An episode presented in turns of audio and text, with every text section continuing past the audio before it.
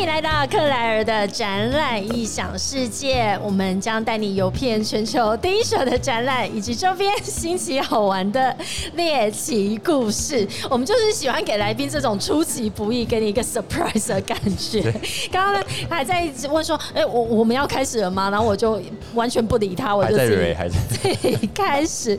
我们在二零二二 Medical Taiwan 的下午，其实也即将进入今年展出的尾声。那今年的这个展览呢，在南港展览馆的二馆，在这一个时段，我们邀请到的也是一个一坐下之后，我才发现马西卡 Podcaster。对，这这个有点沉重哦，不要这样。为什么会沉重？我觉得我好喜欢这个斜杠的身份哦。那其实 Eric 他同时也是代表着优能福祉股份有限公司。我喜欢你们的那个英文的名字叫 Abilities Healthcare。啊，其实优能福祉是一间日本，是个日本品牌。是，那我们是日本总公司，这边是台湾分公司，台湾分公司叫优能福祉。那日本的话就叫做 Abilities 这个品牌。那个优能福祉，它念太快的话，我一直想成优人神谷。但是因为福祉这个名字听起来就是是日本，有点像是我们可能在像中文讲健康啊，或者是照护的这个意思，所以看到你们的名字就会知道说，哦，这个是你们在代理的是日本的一个品牌。因为日本的辅具，我们就在日文叫做福祉用具。台湾叫用具，对对对。哎，那我我觉得光是看这个名字也蛮有趣。台湾叫做辅具，叫做辅助的这个器具好了。但是日本如果讲说是福祉用具，福祉用具，对对。好，那呃，我们先讲一下优能福祉，你们的这个呃辅具来自于日本。那你们这次为什么来到 Medical Taiwan 带的什么样子的产品呢？嗯。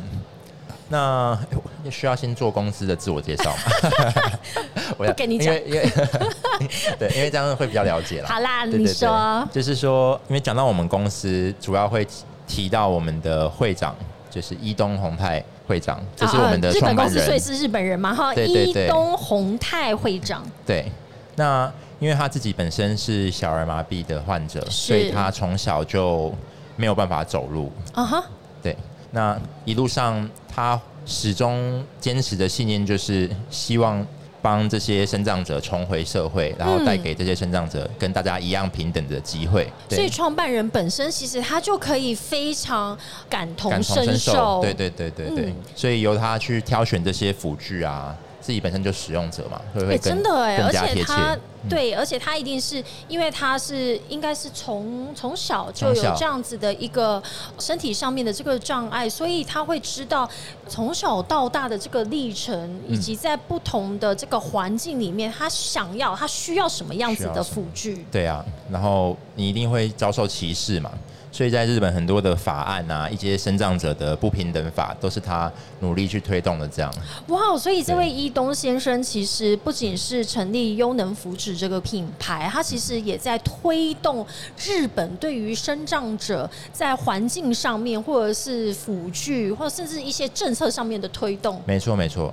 那他在真的，他现在八十岁了，他本身也有出书啦。嗯，大家如果很想要看一些正能量的书籍，可以去，因为。这些理念也都是一直鼓励着我们从事这行。我发现你是那种杀手级的 podcast，说 如果想要一些正能量，那如果想要一些比较那个轻松一点，然后睡前要想要助眠的话，就听克莱尔的展览异想世界。那 Eric，你怎么会加入这一个呃公司？然后你在这里面扮演什么样的角色呢？一开始是起初当然是家里长辈 长辈有遇到状况了，对，那一开始我们一定也不熟悉这个长照的的这些资源啊等等的，对，嗯，那你真的去遇到，然后去呃询问一些政府什么的，才会发现其实呃还有很多需要努力的。就当你真的需要资源协助的时候，会比较繁琐，然后也比较难找这样，然后后来。一方面，这也是政府有说，长照就是一个未来景嘛。嗯，在台湾，因为日本是走的比较前面。是，哎，你觉得日本大概比台湾走的前面的大概几年，这能讲吗？二二十年，我看到下面有一些 pass。那二十年，二十年，二十，这是一个必经的历程啦，哦，嗯，对啊，所以相信我们之后也会向日本看齐。那那这就有趣啦。如果说日本它的这个发展上面，其实当然它比较走的比较快，也比较早。那现在你把这些日本的这个辅具带进来台湾的市场的时候，有没有遇到一些什么困难，或者是你要做什么样子的调整，甚至是族群上面我们要怎么去教育它？嗯，其实像我们在二零一三年。就刚刚讲到易东宏泰会长嘛，他希望将这些日本的服务啊理念带进来台湾，是对。那这一路走来，近几年也越来越好，像是嗯，我们最近很红有一个我们的蓝调时光，一个韩剧，对，我的蓝调时光，蓝调时光，对。然后它里面是有一个唐氏症的演员嘛，对。那我觉得在以前的社会，可能比较难有这样子的演员会出演，有获得这样的机会。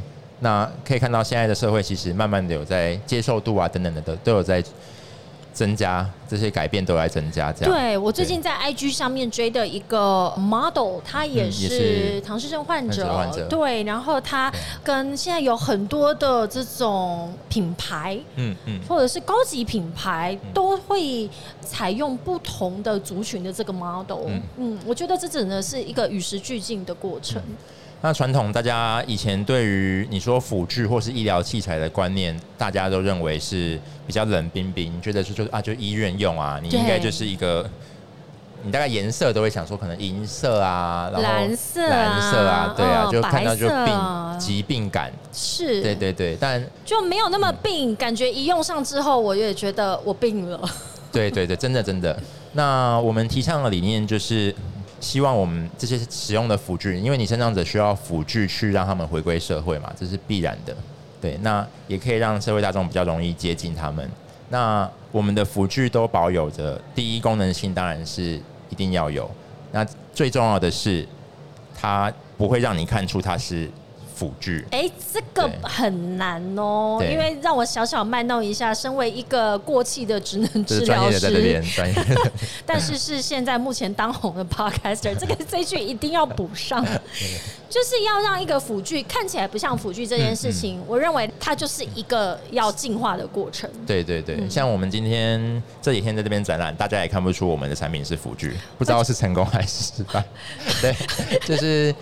大家会问啊，大家都会很好奇，说：“哎，这个是什么？”这样，嗯，对，就光看其实看不太出来，因为不论是设计上或者是结构上，就觉得说：“哎，你们这个是。”什么时尚的科技产品，但是事实上可能是一个附件用具。就我在展场这样子多年奔波奔跑的经验哦，我觉得这是成功。以展出来说，因为我觉得参展是这样子，不是把你的所有的东西摊出来赤裸裸给人家看，然后他一眼就说啊，原来这个就是辅具，这个就是在做什么的。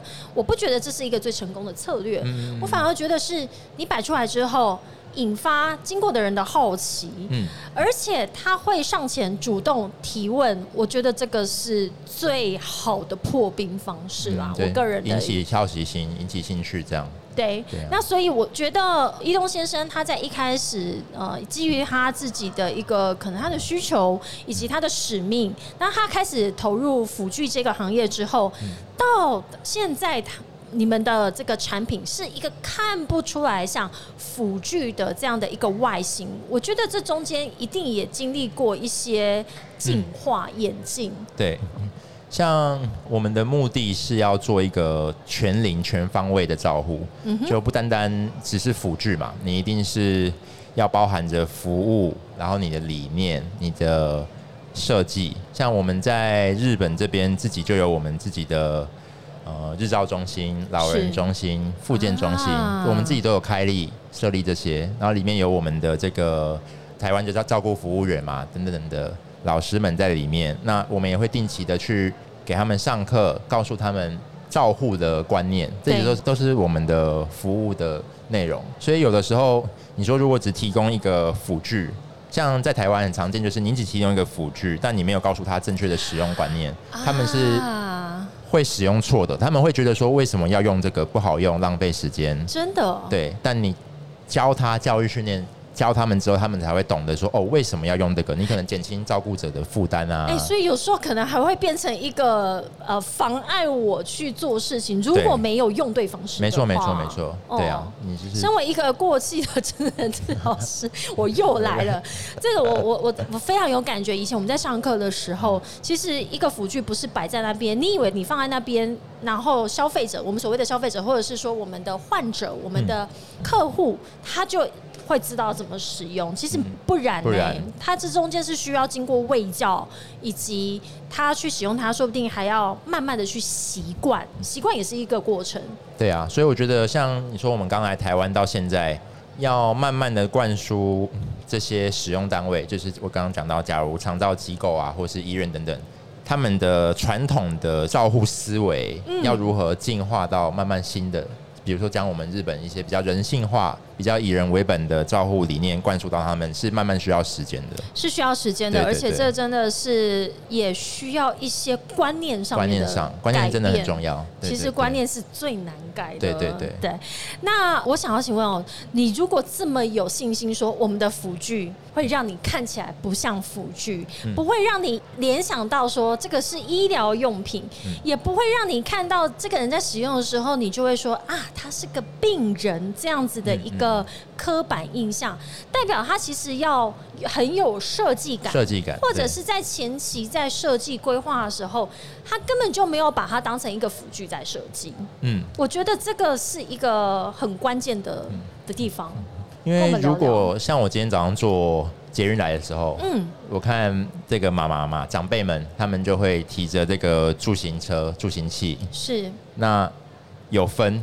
就是首先你一定要有一个好的花色，就他们会喜欢他们喜欢的比较缤纷啊，或者是妈妈喜欢有那个小花的，小花的对。然后你一定要有可以放雨伞，然后你要一定要有可以放水架，对。然后累了，他可能可以坐着休息。然后你的购物空间要够大。然后我就在那边观察，因为我前面大概就坐着三位，然后他们三个都是三种不同的样式，嗯哼，对。然后我就会去想说，就是。它有一台很就是很很时尚啦，看不出来，真的看不出来是，呃，我们讲助行器这样，对，然后其他两个就比较传统。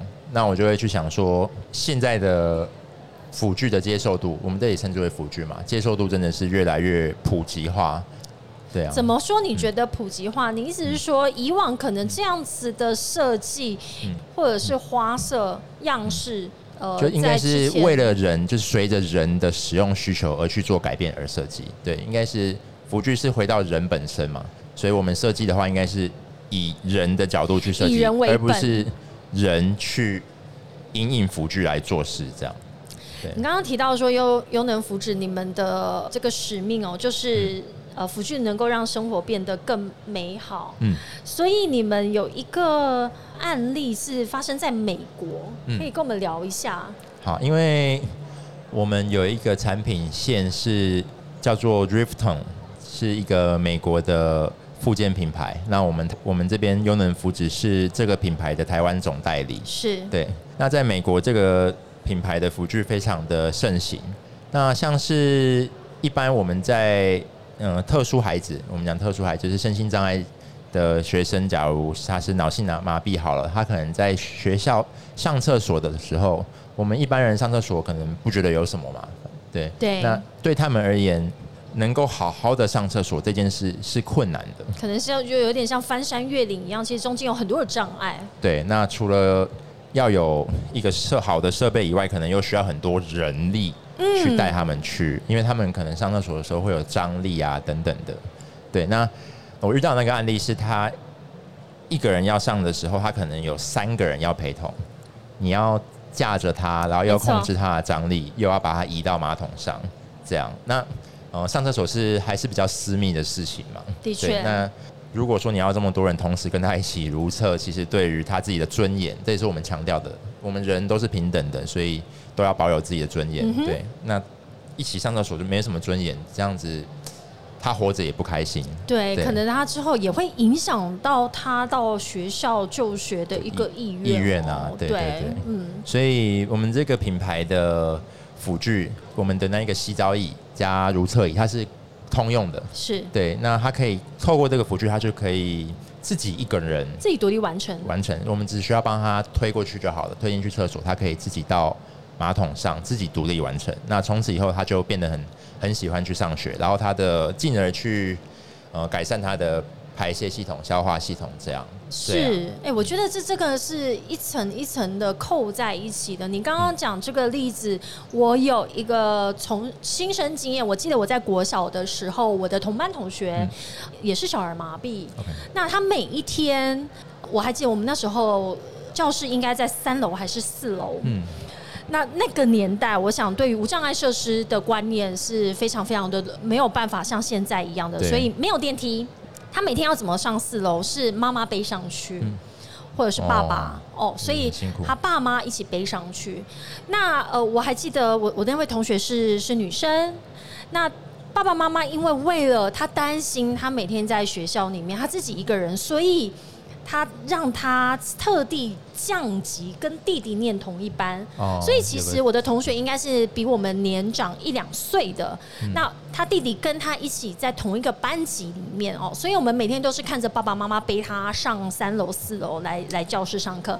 那你刚刚讲到的上厕所的问题，我就有就是帮到他，因为第一个他是有办法自己慢慢行走的，但是就是非常的缓慢。到了厕所之后，因为男厕女厕是分开的，我是会陪他进去女厕，然后帮助他在这个呃如厕的这个过程当中。所以，我我刚刚可以非常深刻的体会到说，其实这个这么私密的事情，我也只是身为一个同学，但是我去帮助他的过程当中，其实他也是要试着敞开心胸去接受别人的帮忙。我觉得接受别人帮忙其实也没有这么的容易的，所以我。觉得这样子的辅具，它可以帮助这样子的障碍的呃身体有这个不便的人士，他可以完成一个对我们来讲是一个非常。轻松简易就可以执行的事情，就例如上厕所好了。我觉得它影响的不是只有我们看到的如厕这件事，而是他怎么去之后更完整他的整个生活的 activities。对啊，直接影响到他整个。你说刚刚讲到上学的意愿嘛，你你心情也会变得更开心。没错。对啊。他不会因为说啊，我想到我今天要去学校，可能对，可能要需要上两次厕所，但是我又不想要去面对这件事情，然后就影响到后续等等的哦。所以我觉得这个辅具，像刚刚 Eric 你有提到说你会进入到这个产业，有可能是因为刚好有家里有人这样的需求。那我觉得这个是，我觉得一般大众都是这样。如果你没有遇过这个状况，你 never 你从来不会想过原来这件事情这么困难。嗯。没错，就是很多事情就遇到我们才，像我们可能平常不会去接触这块啦。良心话讲，对对对。但当你真的亲人有需求的时候，有需要的时候，嗯，你再去接触，其实很多时候是发现还有很多的不足。对。那我们这一次呢，来到 Medical Taiwan，我想又能扶持他们的，无论是透过你他的产品去表述我的企业理念，或者是创办人他当初自己。从他的自身的这个生活体验哦，然后所发展出来的这一些的一系列的这个产品，那全龄跟全全方位全龄照护这样。对，这个我们的全龄是要到几岁啊？一到一百二十岁。我刚刚看到假霸，因为现在的人都要假霸龄，尤其日本是超高龄社会。对啊，对啊，所以我们这也是我们这次展览的主要想要传达的理念，主轴从一到一百二。都可以使用我们的设备，这样。哎，这真的不容易，你知道吗？以后如果每个人其实七八十岁已经都是一个大家正 normal 的一个岁数的话，那么可能未来我们要迈向的是一百一百二。可是要怎么在那一个岁数，我们还能够健康的自己独立的生活？我觉得这才是现在要追求的。对对对对，所以就需要有一个，嗯，我相信辅具这东西会越来越发展的越来越人性化了。哎，我想要请 Eric 帮我们分享一下，我们可不可以讲一些？既然我们刚刚讲一到一百二十岁哦，那我觉得年长者这一块，我们应该大家是特别容易去想象，然后也可以理解，而且我们可能有一些长者，我们本来就有这样的经验。嗯，那小朋友呢，可能也是在成长的过程当中，也需要这些辅具。有没有一些是像我们这种这个青少年、壮年、中年？他其实我可能在生理上面并没有真的有遇到什么障碍，可是它可以帮助我在生活上去执行一些事情的时候，嗯，它是真的也有一个类似辅具的功能的，而且又有设计感。你知道，像我们这三天在展场里面，其实看到无论是。口罩啊，口罩一开始它只是一个防护工具而已。对。哎，但是它现在变时尚穿搭哎。时尚穿搭。那旁边在在做那个走秀哎。看了我自己也有买。对我这口罩 就是就是会会那个剁手手哎，你就一直在现场乱买。那我说不定觉得辅具它可能未来也是这样子的一个趋势哎。嗯。像我们你说手机对我来讲，其实也是我的辅具了啊。对啊，我我其实手机如果。离开的话，离开我身边，我自己就会觉得很不自在。没错，对啊，对，会恐慌，恐慌。那你说我自己有遇过的话，像椅子，嗯，椅子这个东西，我们自己本身是有设计给长辈、高龄者专用的椅子。那椅子是每个人天天都会坐的，是对，大家都很忽视这点。因为不是不不论说办公室啊，或者是在家里，你一定是最长时间会坐的就是椅子。那你坐在上面，你会影响到的可能是你的坐姿啊，alignment。对对对，这个就是专专业的专业的。哇，我还没有忘记 给自己去八分。对对对，你的你的背啊，你的肩膀啊，你的脚啊，这都是其实需要去重视的啦。对，所以呃，如果有一张好的椅子，它是可以为你量身定制的，我觉得这很重要。同意，椅子据说是我有听过有一个说法，它是一个最小单位的一个建筑结构。但是它影响的是你坐在上面的人的舒适度，甚至它可能会影影响你的健康。嗯，所以一一张好的椅子，甚至是我现在在工作的时候，无论是在家里啊，未来希望在公司也是，就是我我好希望我的那个桌子是可调的，那我就是可以选择我是站着工作，或者是半坐着，或者是可以比较认真的是打电脑的坐着工作。建议赶紧购入一张。这是真的很好用，超想要的。所以，哎，你是想要跟我说，优能扶持我上面，我们也可以看得到这样。没有，我自己有体验过啦，所以我很能理解那个的没错。所以，呃，我想优能扶持这边可以提供的，无论是这样子有设计感的辅具之外，其实还有更多的卫教的观念。这个卫教的观念是，就像我们提到的，这些人人体工学，你在从事所有的。Task，我这今天就你发现一些讲辅具，我就很想要讲专有名词，就是你在从事任何的活动的时候，activities，你都可以透过一些观念的导入，那有时候可能只是做一些微调，甚至是一些小小的变化，就会让你发现，哎，你去从事它变得相对轻松很多了。因为像有的时候有。民众可能来问我们说：“哎，比如说他想要买一个洗澡椅，好了，对，那我们就会去问他说：，哎，为什么需要洗澡椅？嗯，我们不会说我直接就是单纯的。”买卖，我会想要去先了解他为什么需要这个，因为重点是要解决你的问题。是，那有可能到最后他需要的并不是洗澡椅哦。怎么说？是需要有人帮他洗澡？嗯，也有可能是有这样，那可能就解决了。对对对，其实我们提供的服务不只是单纯的贩售，而是一整个解决他问题的解决方案。对对，像刚刚讲到这个桌子，像比如说，我觉得我一直驼背。我可能一直去看复健科，然后一直复健，但最后没有对，最后没有改善。那原来问题出在我每天使用的桌子的高度。这个是一个非常好的例子哦。我以为我腰酸背痛，我只要去按摩，或者是去复健科做复健就好。其实没有想到，其实有可能就是去调整一下你的这个座椅的高度，或者是你整个椅子跟桌子之间的一些距离，或者是高低差等等。对啊，对啊。那我觉得这些的知识或者是卫教的观念，在透过一些有设计感的辅具，你放在你身上，你就会觉得我好潮。真的，真的，对啊，就是还是就是以要找到他的问题的所在了，是哎，对啊，赶快来讲一下你我这些如果想要在后续要多了解要听的话，我们可以在你们的 podcast 节目上面可以，我们的 podcast 频道叫做欢迎光临优能百货，优能百货。对，优能福祉的百货就是呃优秀的优能力的能。对，然后百货是因为。里面林林总总嘛，就是我们不单只是卖东西嘛，我们可能会有分不同的楼层，然后解决你想要解决的问题，你就可以去选择要听哪一种种类的，对，比如说心灵类的啊，心心灵类你们也说，心灵类，对，就心灵是很很重要啊，就是你经常招呼很辛苦，对，然后我们就会请到一些人来分享他们招呼的经验。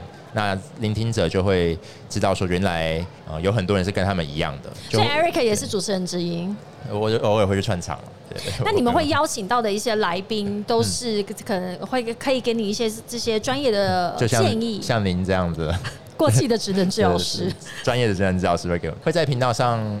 呃，有一些比较专业的，像比如说这一集就是专门走专业路线的，就是会请到专业人士来跟我们分享这样。